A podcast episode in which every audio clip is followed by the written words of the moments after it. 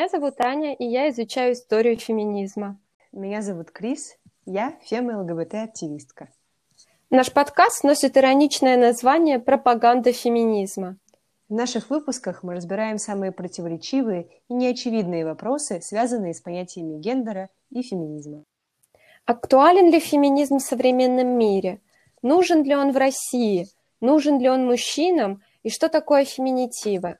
В форме диалога мы обсудим все волнующие нас темы, а также поделимся нашим личным опытом. А сегодня мы поговорим о гендерном насилии. Э, да, в прошлом выпуске мы как раз э, давали определению понятия, определение понятия гендер, и мы определяли гендер э, как социальный конструкт, который поддерживает неравенство в обществе. И нам кажется логичным продолжить этот разговор – и поговорить э, о гендерном насилии и гендерном неравенстве, которое лежит в его основе. Да, я думаю, что, в принципе, наверное, нам можно начать с определения, как обычно мы очень по-научному даем определение.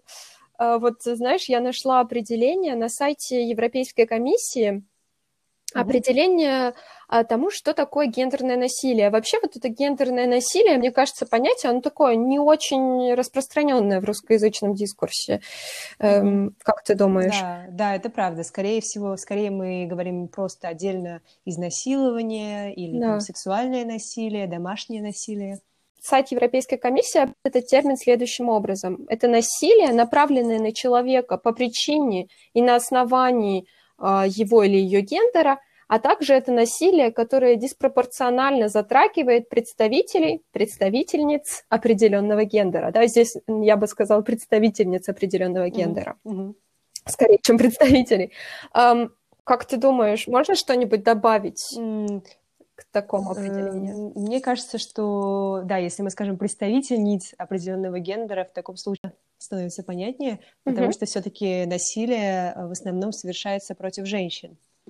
Э, и, да. кстати, э, да, это вот интересный вопрос, ведь очень часто э, мы слышим такую, такую фразу, как только феминистки начинают разговаривать про домашнее насилие или вообще про насилие против женщин, а рано или поздно находится какой-нибудь мужчина, который говорит, а вот почему вы не обсуждаете насилие против мужчин? Ведь насилие против мужчин это тоже очень важный вопрос, оно тоже совершается там и так далее. Ну, как мы ответим на такой вопрос? Mm. Почему женщина? Почему в первую очередь речь идет о них? Ну, вообще, мне кажется, что потому что в основном все-таки жертвами насилия становятся женщины такого, и чаще всего, часто э, они страдают от рук э, своего э, своего партнера, там, да, или от рук своих э, друзей, э, или это близких. И, например, э, например, по по данным Всемирной организации здравоохранения, каждая третья женщина в мире подвергается насилию, э, и э, до 38% убийств женщин в мире совершается именно их интимными партнерами мужского пола. Да, здесь мы говорим еще, еще об одном таком мифе, который связан с гендерным насилием, мифе о том, что э, такое насилие происходит в какой-нибудь темной подворотне а, с, какими, какими-то неизвестными людьми. Очень распространенный миф, мне кажется, и особенно mm-hmm. в культуре массовой он тиражируется, что на самом деле, конечно, очень мало общего имеет с тем, как насилие происходит в реальности, да, что mm-hmm. действительно чаще всего э, жертвами насилия, жертвы насилия они, а, они были знакомы или состояли в каких-то отношениях с людьми, которые совершают насилие. Угу, да, да, да, это так. Вот. При этом, когда мы говорим э, в целом, мне кажется, когда мы говорим о домашнем насилии, например, э, угу. то домашнее насилие это тоже ну, особый вид насилия. То есть мы имеем в виду под этим сексуальное и физическое насилие, но мне кажется, что очень часто мы понимаем это как вот, когда мы говорим домашнее насилие, это значит, ага, что муж бьет, что ли, да, что mm-hmm. это обязательно бьет, да, в то время как насилие может быть там и сексуальным, и психологическим, например, и репродуктивным. Да. И ты знаешь, э, здесь немножечко про классификацию. Э, на сайте как раз-таки Европейской комиссии я нашла классификацию того, какие формы может принимать насилие и какие виды гендерного насилия существуют. И вот то, что ты сейчас сказала, домашнее насилие, это действительно отдельный вид насилия, да, который, вклю... который может принимать разные формы. Угу. формы насилия могут быть следующие. Это может быть физическое, сексуальное, психологическое насилие. Это три формы, которые перечислены на сайте а, Европейской комиссии. Мне кажется, репродуктивное насилие – это а, мы тоже можем сюда включить, хотя, может быть, кто-то отнесет это к подвиду сексуального насилия. Я не знаю, если честно. Здесь такой вопрос, как ты думаешь? Э, я бы выделяла их все равно как разные виды насилия. Mm-hmm. Мне кажется, тут надо э, поговорить немного как раз о том, в чем разница. Да, то есть получается, что э, хотя, хотя, да, действительно, мне кажется, Эм, что репродуктивное насилие это может быть видом сексуального насилия. Но мне кажется, что mm-hmm. важно говорить о нем отдельно, потому что секс между партнерами может происходить по согласию, но при этом какие-то некие элементы э, секса могут э, не учитываться или скрываться. Там, не знаю, да. например, если женщина думает, что э, ее мужчина надел презерватив, а он не надел, потому что он хочет детей от нее, а она не хочет детей, да, например то, безусловно, это насилие. Да, это вид сексуального насилия, репродуктивное насилие, потому что э, она не изъявляет желания, у нее нет желания заниматься сексом без презерватива, а они занимаются сексом без презерватива. То есть как бы некий угу. договор между людьми э, нарушен в этом случае. Да. Мне кажется, что да, надо все-таки выделять э, репродуктивное насилие как вид сексуального насилия для того, чтобы говорить об этом, для того, чтобы говорить, что такой да. вид насилия тоже существует. Хорошо, тогда мы еще раз подытожим, да, физическое, сексуальное и как его вид, который мы особо выделяем, репродуктивное и психологическое насилие. Это, это формы, которые насилие может принимать. Угу. А если говорить о видах гендерного насилия, которые существуют, это в первую очередь домашнее, угу. сексуальные домогательства, вот это слово харасмент, которое стало в русском языке использоваться, угу. так как оно в английском, а, это калечащие операции женских половых органов, так называемое женское обрезание. Да, это, кстати, все еще существует в России. И вот э, по статистике сегодня более чем 200 э, эм, миллионов девочек и женщин на сегодняшний день да, живут э, на нашей планете женщины, которые а, прошли через вот эти калечащие операции на половых органах. Да. Так что это, да, неутешительная статистика. И э, по меньшей мере 500 тысяч этих женщин живет в Европейском Союзе. Угу. Да. И еще, одно, еще два вида насилия, которые выделяет Европейский Совет, это принудительный брак угу. и онлайн-насилие так называемый ки- э, киберхарасмент, по-русски я не уверена, что мы так говорим, онлайн-насилие. Угу. И опять же, Европейский совет дает статистику, что каждая десятая женщина в Европейском Союзе возраста старше, чем 15 лет, стала жертвой э, онлайн-насилия, так называемая онлайн-травля, может быть, мы так еще иногда говорим, наверное, угу. что это тоже вид гендерного насилия, потому что даже это насилие в первую очередь направлено на женщин. Да, но это только цифры, получается, все-таки про Европу, да, связанные с да. Европой. Но если мы говорим про Россию, на самом деле я вот э, искала эту информацию, и все, что я нашла, это были э, данные МВД, э, и согласно угу. данным МВД если я не ошибаюсь, да, согласно данным МВД, МВД за 2018 год МВД зафиксировали 21 тысячу случаев бытового насилия э, против женщин. Э, это при этом mm. речь здесь идет только о бытовом насилии, да, то есть тут нет сексуального насилия. И при этом надо сказать, что мы не можем говорить, что статистика МВД это что-то, на что это, это реально, что она реально отражает действительность, потому что все, потому что женщины очень часто не доходят до полиции.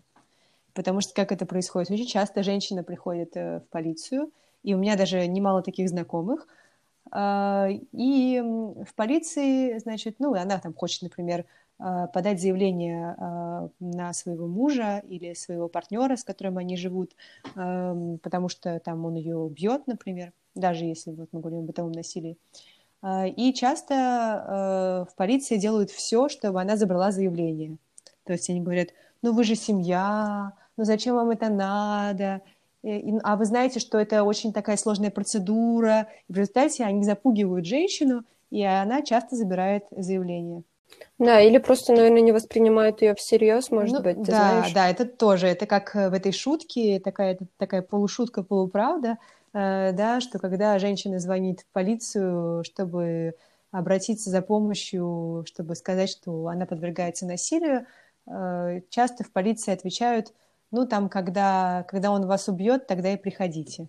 Ты знаешь, вот мне кажется, отталкиваясь вот от того, что мы сейчас сказали про реакцию, с которой женщины сталкиваются в правоохранительных органах, которые как бы должны защищать их права, эта реакция на самом деле э, очень патриархатная, правда? То есть э, абсолютно в патриархатном ключе женщина жертва да, там, насилия, домашнего насилия, сексуального насилия воспринимается исключительно э, сквозь призму патриархатной системы. Угу. А, где у женщины есть ее роль, допустим, домашнее насилие, роль жены, и если она пришла а, в полицию, во-первых, она вынесла ссор из избы, во-вторых, она, значит, какая-то не такая хорошая жена, если ее муж бьет, все правильно делает, надо выполнять свою роль правильно. Угу. Да уж. И вот э, здесь мы говорим, мне кажется, про вообще э, гендерное насилие как прямое следствие существования патриархатной системы гендерное насилие — это естественный продукт патриархата. Угу. Да? Да. да И ты знаешь, на самом деле, э, я об этом думала много, когда э, в процессе какого-то спора о том, э, зачем, э, почему я так против воспевания женской красоты, э, там, э, вы украшения коллектива и так далее на 8 марта, а мне сказали, вот э, ты зачем это, этой всей фигней занимаешься? Ну какая разница, как они тебе там говорят?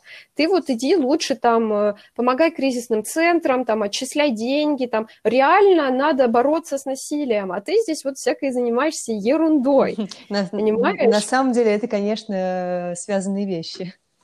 Абсолютно, но почему-то э, многие люди на самом деле не видят, да, что Э, насилие э, — это следствие существования патриархата как системы, и чтобы искоренить насилие, так или иначе, нужно бороться с патриархатом как с системой, и борьба эта должна быть системной, да, эм, но почему-то для этого э, это не так очевидно для многих. И если говорить вот именно об этой связи да, между, допустим, гендерными стереотипами и эм, гендерным насилием существует множество исследований, ну как множество, хотелось бы, чтобы их было больше. Угу. На самом деле, я не сказала, что множество-множество, но существуют исследования, допустим, исследования Марты Бурт или Берт, Берт, наверное, так, Берт по-русски будет, угу. Он называется а, «Культурные мифы, а, поддерживающие насилие». Я проводила это исследование, она брала интервью и э, на самом деле это исследование было проведено в 80-м году. На секундочку, это уже очень давно. А, mm-hmm. Она брала интервью и исследовала, как вообще соотносятся гендерные стереотипы и приверженность э, людей гендерным стереотипам а, и оправдание насилия. Оправдание насилия, как бы это сказать, э, victim blaming, наверное, так мы назовем. То есть когда mm-hmm. мы обвиняем жертву и оправдываем насилие. Да, то есть и как, когда своем... мы говорим вот это, да, сама виновата. Я просто повторю, что да, это да. когда мы говорим, например, это она сама виновата, она была не так одета, а она там э, была пьяна, она там шла ночью по улице, я не знаю, она там пилила э, своего, значит, мужа там и так далее. Да, да. Так называемые, она их называет, знаешь, мифами мифами, связанные с насилием. Вот она говорит, есть такие мифы. Допустим, насилуют только плохих девчонок. Любая здоровая женщина может противостоять насильнику, если она этого хочет. Женщины сами этого хотят, ну и так далее.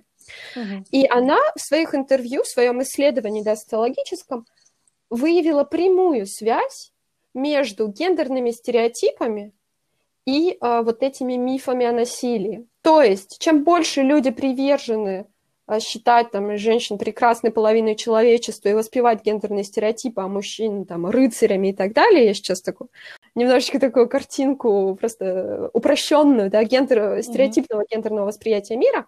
Чем больше люди вот считали именно так, тем более они были склонны верить в гендерные вот эти мифы, связанные с насилием, и в то, что женщина сама виновата в том, что насилие с ней произошло.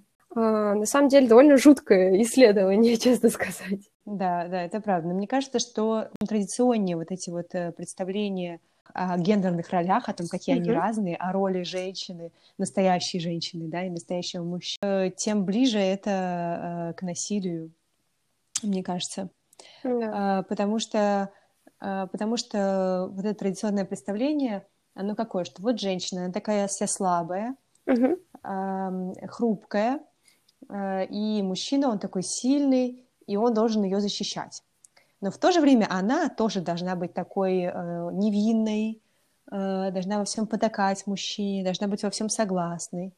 И получается, что если она в чем-то не соглашается, если она в чем-то протестует, если она там не следует вот этим вот правилам, что, например, там, не знаю, она не должна гулять ночью, она не должна перечить мужу, там, она не должна э, как-то там определенным образом одеваться, я не знаю, и так далее, вот, э, то э, если с такой женщиной э, случается насилие, то сразу, мне кажется, первая мысль вот в такой вот в таком представлении о мире в том, что, конечно, это она виновата, потому что она не следовала, она была, была недостаточно настоящей, значит, женщиной. Вот. Но, кстати, при этом, что интересно, что касается мужчин, тоже есть такой образ мужчины, что вот, значит, это мужчина, насильник, он злодей, это не, а, не нормальный мужчина, mm-hmm. да, это как бы, вот он тоже не настоящий мужчина, и вот она тоже виновата в том, что она нашла не настоящего мужчину, вот такого насильника, злодея. И этот злодей-насильник вот так вот себя да. Э, повел с ней, да, то есть что это всегда есть какой-то, мне кажется, здесь ореол исключительности, что вот эта вот исключительная такая вот женщина Абсолютно. не такая нашла вот не такого вот такого мужчину плохого, и теперь вот страдает, но это понятно, что это ее вина, она же его нашла, она с ним, зачем она с ним вообще вместе? Конечно, как она сразу не поняла, знаешь, это э, из недавних новостей, да, как она сразу не поняла, как она сразу не разглядела угу. это, где ее глаза были, почему она сразу да. от него не ушла. Да, это, э, да, угу. и при этом, э, да, на самом деле, и, ну, мужчины, совершающие насилие, это совершенно обычные мужчины. Э, то есть мы да. можем, они могут быть нашими друзьями, там, они не какие-то злодеи, как из фильма, какой-то злодей, который, значит, там, э, не знаю, подкарауливает женщин э, и насилует и убивает. Э, нет, совсем не так, они не психопаты, там, это самые обычные мужчины, которые выросли вот в патриархатном обществе э, и которые выросли в культуре насилия. Да, я хотела бы, знаешь, сейчас продолжить свою мысль. Еще хотела бы сделать ссылку на одну работу, которую я нашла. Это а, работа исследовательницы в области права Мелинды Йорк э, из mm-hmm. Штатов. Она, она делала тоже прям такую исследовательскую большую работу, которая называется Gender Attitudes and Violence Against Women, mm-hmm. где она пишет, что э, вообще в патриархатном обществе насилие по отношению к слабым это не только что-то допустимое, но что-то, что поощряется и восхваляется как дань традициям. И что-то, что вообще-то нужно защищать для того, чтобы ну, как бы защитить культуру этого общества, да, сохранить культуру общества, что, в принципе, мне кажется, мы в России замечаем. У нас есть такая риторика, что а, вот вы к нам не лезьте с вашими западными там всякими а, законами, у нас здесь Россия, и мы будем защищать свои традиции. Ну да, да, будем защищать а. свои традиционные, да, традиционные семейные ценности, да-да-да, есть такое. Просто, которые называют, да, патриархатные ценности, соответственно, и гендерное насилие, которые неразрывно связаны. И я бы еще сейчас хотела сказать про гегемонную маскулинность, про которую мы говорили в прошлом mm-hmm. выпуске. В своем исследовании Мелинда Йорк пишет о том, что а, мужчины, которые обладают чертами гегемонной маскулинности, а, они наиболее, наиболее вероятно, что они совершат насилие, потому что у них имеются определенные гендерные ожидания, основанные на гендерных стереотипах. То есть, что это за гендерные ожидания? Нормы патриархатной культуры усвоенные, а, создают некоторые ожидания, это власть и контроль над женщинами, которое воспринимается как нормальное положение дел. Угу убеждение в том, что насилие, то есть власть контроль над женщинами, которые приводит к убеждению в том, что насилие в отношении женщин – это нечто приемлемое. Женщина представляет собой низшую по сравнению с мужчинами категорию, и, соответственно, э, вполне нормально контролировать, определять их жизнь, а если они что-то делают не так, как надо, применять к ним насилие. Mm, ну да. Понятно. Есть, Мне, кстати, да. почему-то в связи с этим я вспомнила, что еще же ведь еще э, есть еще один тип насилия, который мы не упомянули. Угу. Это корректирующее изнасилование. Э, да, то есть... Э, Ух ты, ты не, не знаешь? А, это корректирующее Нет. изнасилование, это то, с чем, в общем-то, может столкнуться лесбиянка.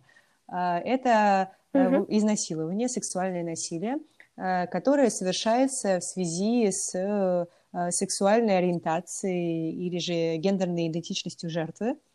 Э, и угу. преступник думает, что это неправильная женщина, потому что она, потому что она состоит в сексуальной связи с женщинами, например, да, а не с мужчинами, и надо ее исправить.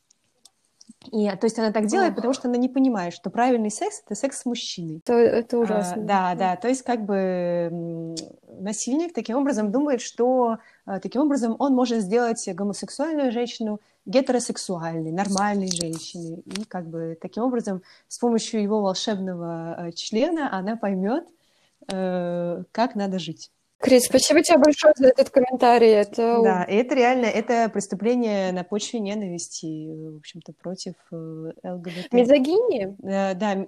И мизогинии тоже. Да, мизогинии и гомофобии, да.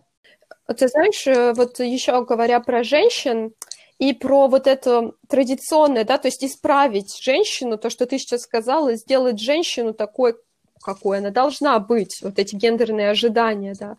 На самом деле, а, Мелинда Йорк в своем исследовании, она изучала и корреляцию между, вот мы сказали, гегемонная маскулинность, мужчины наиболее вероятно, что они а, совершат насилие. А она говорит о том, что и женщины, которые придерживаются традиционных гендерных установок и стереотипов, они вероятнее всего а, столкнуться с сексуальным насилием. То есть я сейчас ни в коей степени, ни в коей, ни в коей мере не говорю, что э, эти женщины виноваты в этом насилии. Mm-hmm. Um, я говорю о том, что система патриархата, которая держится на традиционных гендерных установках, это система. Это не только про гегемонную маскулинность, это еще и про, про традиционную феминность. То, про что мы говорили в начале, про то, что женщина должна быть слабой, подчиненной, да, то есть женщина, которая воспроизводит отношения неравенства, отношения власти, доминирования и так далее, она э, сталкивается с насилием, э, да, то есть э, эта роль женщины, традиционная гендерная роль женщин также влияет на уровень сексуального насилия. То есть да, это этом... система, да? Да, да, это система, при этом, как мы и говорили тоже в прошлом выпуске про гендер, да, что это это э, результат э, гендерной социализации. Абсолютно. Да? Поэтому мы не можем сказать, что да, вот эта женщина там ведет себя а, традиционно, а если она такая, э, чтобы быть, опять же, там, современной женщиной, сильной там и так далее, угу. она должна не вести себя так, а она должна вести себя по-другому. Угу. Таким образом, мы тоже на самом деле обвиняем жертву, да, потому что потому что нет такого, ну, это не что-то индивидуальное, это не что-то ты что-то выбираешь, там, да. Да. Или, ах, да, буду-ка я традиционной женщиной, или там, да. нет, э, буду я там активисткой, феминисткой. Э, вот, то есть не всегда и не все, и не во всех обстоятельствах имеют такую возможность выбирать, как себя вести, кем быть и так далее. Абсолютно. И знаешь, мне кажется, мы здесь приходим вот к еще одному, одному мифу а, о том, а, часто, да, можно услышать, ну вот если он ее бил, да, если все было так плохо, чего же она не ушла от него? Что же она mm-hmm. молчала? А потому что женщина социализируется в большинстве случаев так, что она должна быть хорошей женой, хорошей матерью, хранительницей очага, и э, как то, то есть существует набор ожиданий, который социум, который социум предъявляет женщине, и если она да, жертва насилия, то есть сколько смелости, храбрости и сил нужно иметь, да, сил и поддержки, в том числе материальные какие-то ресурсы, чтобы пойти против вообще всех ожиданий социума, а, которые предъявлялись к женщине всю ее жизнь это вопрос, э, а что же такое психологическое насилие? Например, некоторые мужчины говорят, uh-huh. ну вот а психологическое насилие, э, как это вообще можно определить? Любой человек может сказать, что там, не знаю, а, мы поссорились, она на меня накричала, мы поссорились, он на меня накричал, все психологическое насилие. Что же это такое? Как ты думаешь? Как бы ты объяснила? Да, да, ты знаешь, на самом деле я вот даже в своей столкнулась с непониманием того, где у нас просто ссоры, да, потому что ссоры бывают, люди ссорятся, выражают, э, эмоционально выражают какие-то свои мнения и так далее. Это а, нормальная часть жизни, и ссоры неизбежны. А, но ссоры — это не психологическое насилие. Когда мы читаем, я когда читала впервые про то, что такое психологическое насилие, чаще всего приводят а, пример контроля, манипуляции, да, то есть когда человек намеренно ограничивает тебя там, в общении, допустим, uh-huh, uh-huh. контролирует твою жизнь, э, то есть решает за тебя э, там, что тебе, что тебе надеть, с кем тебе дружить, с кем тебе не дружить и так далее. Вот э, такой пример психологического насилия. Угу. Какой еще пример? Игнорирование, допустим. Я, кстати, вспомнила, что э, во Франции в осенью, этой осенью был, э, э, было, был протест, Э, посвященный mm-hmm. протест против домашнего насилия, э, на котором мы, мы с Аней, в котором мы с Аней участвовали, в котором мы с тобой участвовали. Да. Э, и там раздавали такие вот листочки, которые назывались как бы «измеритель насилия». О, это прекрасно. И там было, было как бы э, этот, эти, эти, эти листочки, как бы это как будто бы линейка, как бы такой измеритель э, насилия, э, делилась на три части условно. На, на зеленую часть, то есть э, хорошую, то есть вы в здоровых отношениях, на оранжевую часть э, нужно э, как-то значит, есть какие-то проблемы, да, но не совсем, не конец света. Uh-huh. И красный, красный свет, все это насилие, проси о помощи, защити себя там, и так далее. Вот. И мне кажется, можно озвучить некоторые моменты оттуда, мне кажется, это довольно интересно. И вот в зелененьком, зелененькой части писалось, э, что, что такое здоровые отношения. Да, если твой партнер или твоя партнерка э, уважают э, твои желания и твои вкусы, принимают твоих друзей, твою семью, доверяют тебе и э, рады, что ты рады твоему э, внутреннему росту, э, и э, также, э, также перед тем, как делать что-то вместе, э, советуются с тобой. Хочешь ли ты делать это вместе с этим человеком? Вот, что бы то ни было. Mm-hmm. Вот. И уже манипуляции какие-то начинаются уже вот в этой оранжевенькой секции. Э, там уже есть такие пункт, пункты, как, например, э, смеется над тобой э, там жестоко, там, да, издевается над тобой на публике или там игнорирует, э, э, игнорирует тебя, не разговаривает с тобой, просто днями молчит, да, там, например, э, обижаясь, молчит там весь день или неделю там, и так далее, э, занимается шантажом по отношению к тебе, если ты не хочешь что-то делать, а, манипулируют, постоянно контролируют, э, как ты одеваешься, куда ты ходишь, с кем ты mm-hmm. общаешься, там, не знаю, контролируют твои сообщения там и так далее. Вот. Ну и понятно, что уже в красненькой секции это уже там э, э, угрожает тебе, там, заставляет тебя, принуждает тебя к, сексуальной, к сексуальным отношениям, там, бьет там и так далее. Ну, тут уже понятно. Да, ты знаешь, еще вот в оранжевой зоне, мне кажется, важно озвучить там э, два пункта. А, настаивает на том, чтобы ты отправляла ему свои интимные фото и заставляет тебя смотреть угу. порно. Это тоже пример насилия. Да, да, кстати, да. Угу. И еще, знаешь, я хотела поговорить про стигматизацию гендерного насилия на самом деле. То есть э, вот это тоже такой вопрос стереотипный, который себе задают э, сейчас, который задают люди публично, они говорят, ну вот что же она сейчас пошла только в полицию, что же она только сейчас об этом заявила, что же она молчала так долго, раз так все плохо. Mm-hmm. И, и вот э, тот опыт, который переживают сегодня многие женщины, э, которые говорят о своем опыте там, спустя какое-то время, а говорят о своем опыте насилия, тот опыт травли, да, они становятся как бы снова жертвой насилия, того самого кибернасилия, мне кажется, да. на сегодняшний день. Да, да, да. И при этом, учитывая то, как все это, то есть получается сначала ты подвергаешь, там женщина какая-нибудь подвергается насилию, она звонит в полицию, в полиции над ней смеются, потом там она рассказывает, предположим, мы не знаем, какое у нее окружение, да, например, рассказывает об этом, предположим, друзьям, которые э, не профеминисты, да, и они тоже mm-hmm. ее не понимают, э, даже, даже если это женщины, да, например, тоже ее не понимают, говорят, что там, почему там, э, да, просто уйди от него там и так далее.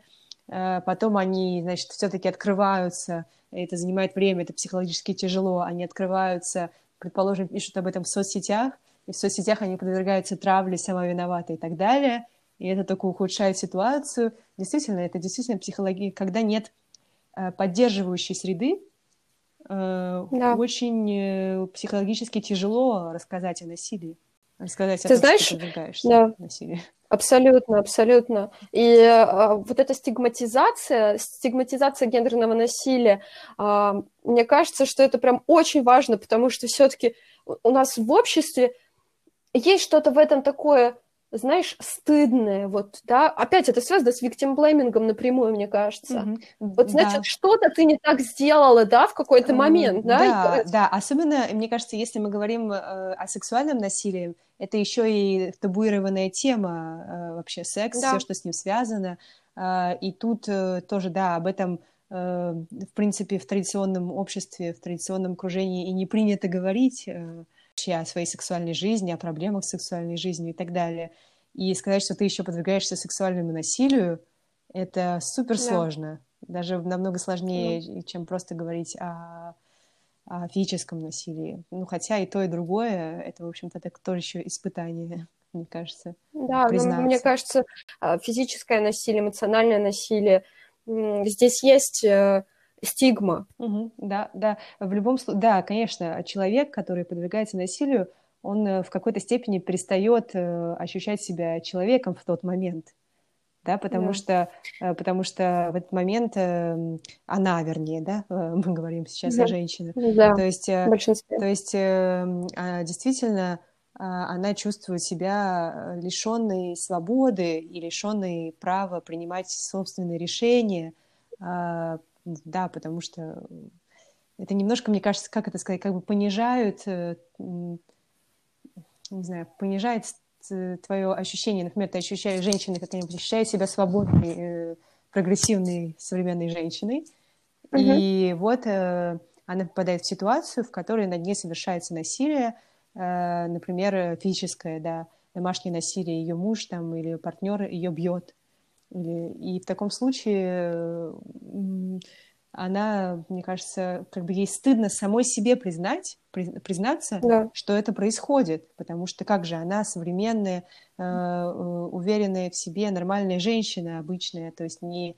она не какая-нибудь там э, не, не та самая неправильная плохая женщина, да, да, и... которая заслужила того, чтобы да, к ней да, да, да, да, да. Угу. Мне кажется, что это очень стигматизировано. Угу. Ты знаешь, еще вот ты сейчас сказала, она не чувствует себя человеком, и я подумала, да, у меня была такая мысль, когда я вот думала а, об этой теме гендерного насилия, о роли объективации, о роли объективации как части патриархатной культуры, как бы делая женщин, да, в основном женщин, женщин объектом воспринимая женщину как объект, и сейчас мы возвращаемся опять-таки к этим прекрасным гендерным стереотипам, которые процветают э, на день 8 марта, украшение mm-hmm. коллектива, да, объективируя женщин, мы как бы делаем возможным, мы, нам кажется, да, что это возможно, но это же не такой же, как я человек, это же не такой же, как я существо.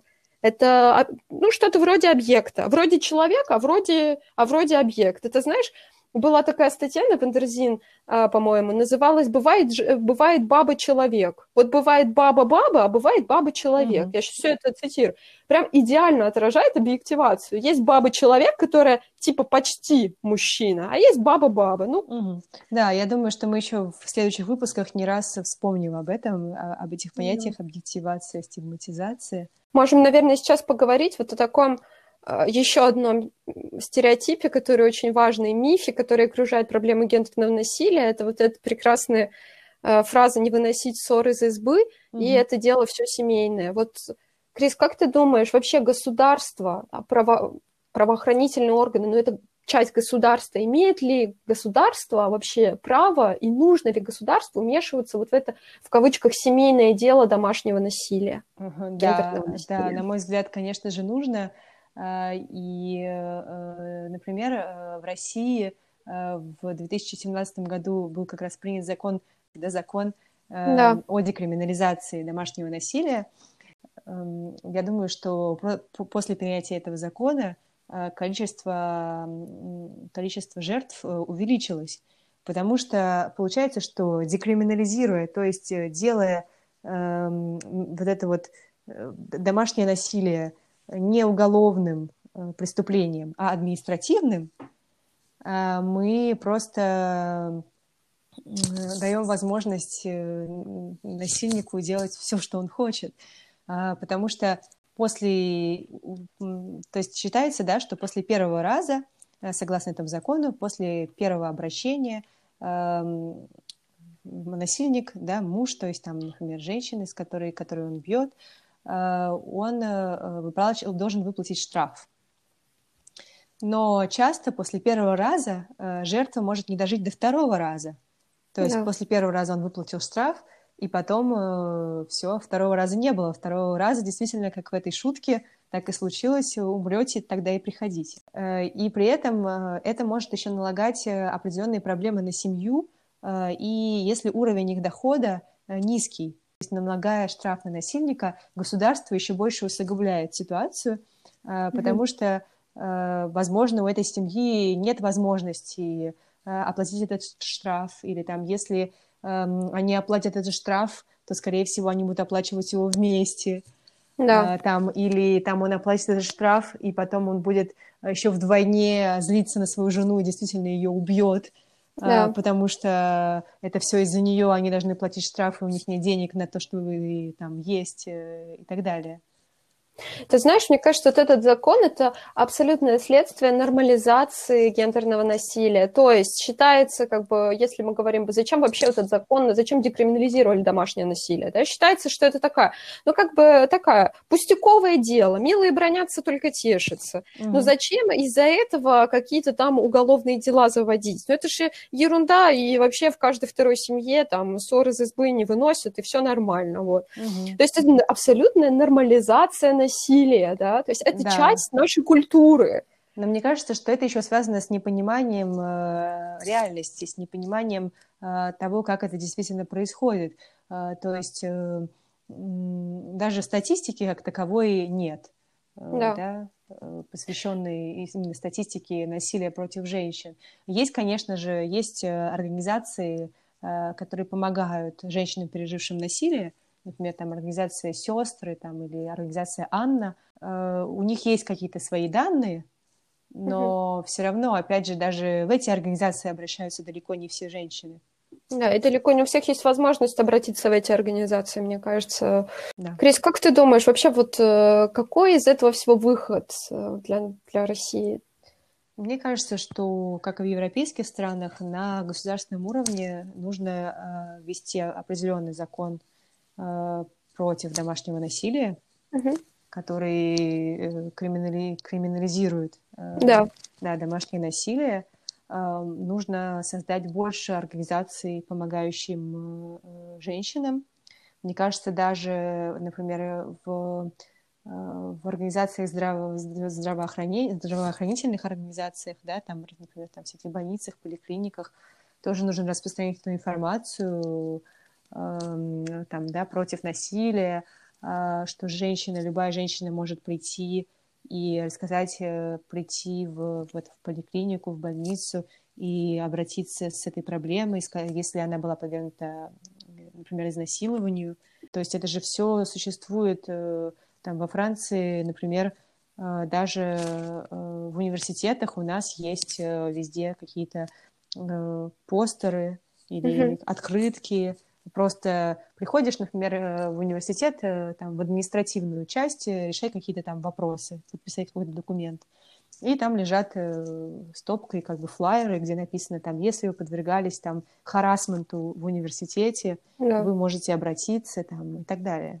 Но следует сказать, что мы сейчас ни, ни в коем случае не идеализируем ситуацию в той же Франции, потому что в той же Франции э, ситуация, в той же Франции остается проблема домашнего насилия. Э, да, а, безусловно. Вроде как 60% женщин подвергаются да, да. насилию. И мы, мы просто да, говорим о том, что это должно быть все-таки на государственном уровне, это не должны быть какие-то частные инициативы, да, которые пытаются краудфандингом, то есть э, это не должно да. быть частной инициативой, это должно быть делом государства, делом всех нас. Да, но мне кажется, что все равно э, как в странах, в которых э, государство разговаривает об этом э, и в котором вообще это все становится насилие, вопрос насилия становится вопросом для обсуждения, это уже, это уже многое. Мне кажется, это уже меняет э, к лучшему ситуацию, несмотря да. на то, что, конечно же, не исправляет ее полностью. Потому что все-таки вот то, что мы сейчас перечислили, мне кажется, это не абсолютное решение проблемы, это часть решения проблемы, потому что угу. все-таки мы говорим о гендерном насилии как о первом главном таком продукте патриархатной системы. И э, патриархатная система, которая основана на традиционных э, стереотипах, э, на традиционных э, гендерных ролях в обществе. Поэтому а пока да, мы воспитываем своих дочерей с тем, что будь хорошей женой, будь э, э доброй, слабой и там муж голова, жена шея, и там бьет, значит, любит, а мы далеко не уйдем, даже с поддержкой государства, э, если мы представим, да, что конечно. есть. Да, конечно, ведь когда мы говорим вот про вот эту государственную сторону вопроса, мы опять же, да, мы э, таким образом говорим это э, как будто бы от течения либерального феминизма, да, который угу. как раз-таки и говорит, что вот, ну, надо там что-то Э, внутри системы надо менять, да? Да. Э, я же как э, более радикальная феминистка и интерсекциональная феминистка, я считаю, что нужно эту систему разрушить в идеале, да, в моем идеальном представлении о жизни. То есть разрушить систему патриархата, да, mm которая приводит к насилию. Но это все понятно, что это все задача на просто на многие и многие десятилетия, не знаю, да. не века. И мне кажется, что все равно, если мы начать можно, да, с вмешательства государства в эти вопросы. Да, ну знаешь, пока государство ничего не делает, можно просто э, хотя бы отказаться от гендерных стереотипов, можно а, перестать навешивать ярлыки э, да. традиционных гендерных ролей, то есть можно начать именно с... И мне кажется, это и есть борьба, системная борьба с гендерным насилием. Да, а... конечно. Даже вообще то сам факт обсуждения этих тем, да. это уже очень важно. Например, меня очень, я прям очень обрадовалась, когда я неделю назад буквально увидела э, на сайте, в Инстаграме журнала «Гламур», который я совершенно случайно, только кто-то из моих подруг, что ли, там э, ссылку оставил в сторис. Но, в общем, меня это поразило, что журнал «Гламур» стал обсуждать проблемы домашнего насилия. И мне кажется, что это такой положительный все равно, несмотря на то, что происходит насилие, да, это плохо, Э, ситуация, в общем, такая не жизнь не особо радужная, да, mm-hmm. не особо радостная. Мне кажется, что это очень хорошо, что даже э, такие журналы, то есть известные журналы, э, да, не какой-то феминистский журнал, а журнал «Гламур», да. как бы, довольно известный, популярный журнал, обсуждает уже такие проблемы. То есть это уже выходит за рамки узкого круга феминисток, да, это начинает обсуждаться уже совершенно разными и женщинами, и мужчинами. Это, мне кажется, такая образовательная работа, да, образовать. Mm-hmm. И еще, говоря об образовательной работе, я бы хотела сказать вот именно о сексуальном просвещении, то есть э, то, чего у нас совершенно нет в обществе, и и это прям очень плохо, потому что э, мы вообще понятия не имеем, что такое, допустим, активное согласие, да? А mm-hmm. по сути, вообще, почему бы, почему бы не рассказывать подросткам даже об этом? Я не понимаю. Э, да, конечно. То есть, да, есть э, культура насилия, и чтобы избавиться от культуры насилия, нужно продвигать культуру согласия, да, продвигать культуру согласия.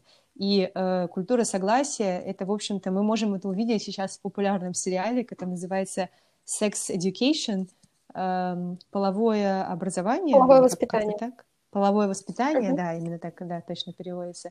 Э, и э, как раз-таки в этом сериале показывают вот обычных подростков, которые при этом действуют в соответствии с культурой согласия. Э, то есть культура согласия, да, это когда мы не концентрируемся даже не на нет жертвы, жертвы, жертвы нет, когда даже не на нет э, нашей партнерки, да, сексуальной uh-huh. партнерки, сексуального партнера, а на да прежде всего, да, то есть э, когда перед тем, как начать э, предлагать секс человеку, если нет как бы четкой уверенности в том, что этот человек может сказать да, и даже если, если есть малейшее сомнение, задавать вопросы, как там, а можно ли тебя поцеловать, там, можно ли там тебя потрогать, а в случае с подростками это вообще, так как это часто, э, так как это, так как в подростковом возрасте часто случается первый половой контакт, спрашивать это очень важно, там, например, а готова ли ты к тому, чтобы вот мы занялись сексом, а хочешь ли ты этого тоже? Конечно, это все очень важно, потому что я, например, слышала много историй от своих подруг, э, которые, например, впервые занялись сексом со своим молодым человеком, там, лет в 16, не потому, что они этого хотели, а потому что они боялись, что иначе он их бросит. Но вот это абсолютно, абсолютно гендерные роли, соци... женская социализация, это угу, да. следствие прямое. Да, ты знаешь, э, вот сейчас э, я подумала, что я, правда, очень надеюсь, что наш сегодняшний разговор и наш подкаст, это будет такая тоже маленькая, маленький, маленькая капля, маленький, наш маленький вклад а, в то, чтобы перейти от культуры насилия, да, которая действительно культура насилия, часть патриархатной системы. То, что мы видим сейчас в России, это культура насилия, культуре согласия. Да, да, я, я, я тоже на это надеюсь, да, и, надеюсь также, что этот выпуск э, не напугал э, наших слушательниц и слушателей, вот, а наоборот э, а как-то открыл э, некий интерес вообще к этой теме, интерес к феминизму э, и, опять же, к культуре согласия. Да, и, может быть, мы также дали какие-то ответы на вопросы, которые у вас были, но если у вас остались какие-то еще вопросы или есть какие-то комментарии, мы будем очень рады диалогу, можем продолжить обсуждение этой темы. Пишите нам в наши соцсети, оставляйте комментарии. Э, да, и на этом все. Спасибо. И пока. До встречи.